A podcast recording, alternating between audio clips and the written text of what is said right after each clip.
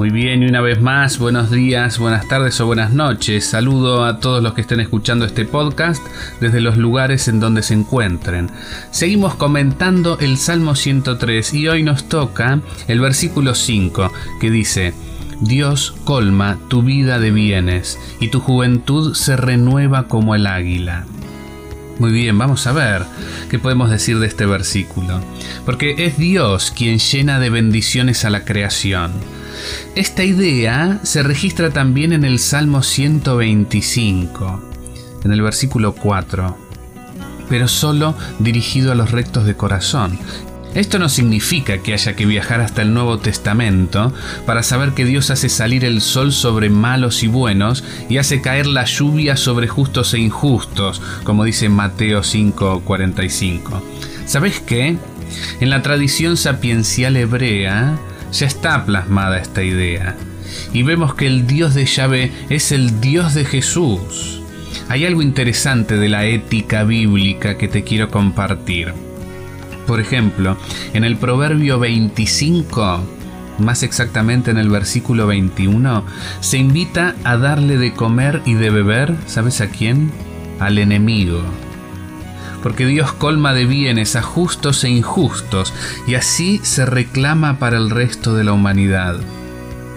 En el corazón de la ley, en el libro del Éxodo, en su capítulo 23, en el versículo 4, se instruye al pueblo a ayudar al enemigo que ha perdido sus bienes. Al ser un Dios Abba, ningún ser humano queda desprovisto de bendiciones, porque en la lógica del amor de un padre y una madre no necesariamente hay reciprocidad. Porque este amor no consiste en que nosotros hayamos amado a Dios, sino en que Él nos amó primero y envió a su Hijo como víctima propiciatoria por nuestros pecados. Esa es una cita de la primera carta de Juan, capítulo 4, versículo 10. Entonces Él nos amó primero. Lo ames o no lo ames, Él te ama igual. Con respecto a la juventud de la que habla el Salmo, bueno, es uno de los tiempos de mayor disfrute, ¿no? Del despliegue del conocimiento de todos los sabores, de las emociones y sensaciones más extremas de libertad. La juventud es el tiempo de exploración sin miedo, de la búsqueda de la belleza, del éxtasis.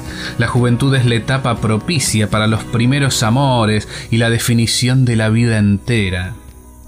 Por eso es tan importante, porque en ella se va construyendo el camino que habrá de recorrerse. En el Cantar de los Cantares, no sé si lo leíste ese libro de la Biblia, hace estallar las emociones más sublimes de un noviazgo juvenil. Todo ese mundo interior de la juventud es renovado en las bendiciones del Dios Abba. Y renovado nada más ni nada menos que como el águila, dice el Salmo de quien se ha estudiado su comportamiento, su gusto por las alturas más extremas, su cambio de plumaje, como la renovación de la vida, ¿no? Ese plumaje que cambia, signo de la renovación de la vida, su fuerte alas, su visión binocular y monocular, su velocidad. El libro de los Proverbios utiliza el águila distinto a lo que utiliza este salmo, porque lo utiliza como símbolo de lo efímero de la riqueza, de la fugacidad con la que se termina. Pero el águila también es el símbolo del Dios que te encuentra, del Dios que te conduce, del Dios que alimenta a un pueblo entero. El águila es símbolo del Evangelio de Juan, por su caudal de contemplación y su mirada desde lo alto si el lector va sumando los dones de Dios que va citando el Salmo, puede comprender fácilmente que el perdón, la sanación, el rescate y la coronación de la que habla el Salmo hacen sentir al creyente fuerte como un águila. Te habla Mariano Serermora y esto es Acer Ya Producciones. Te esperamos en el próximo podcast.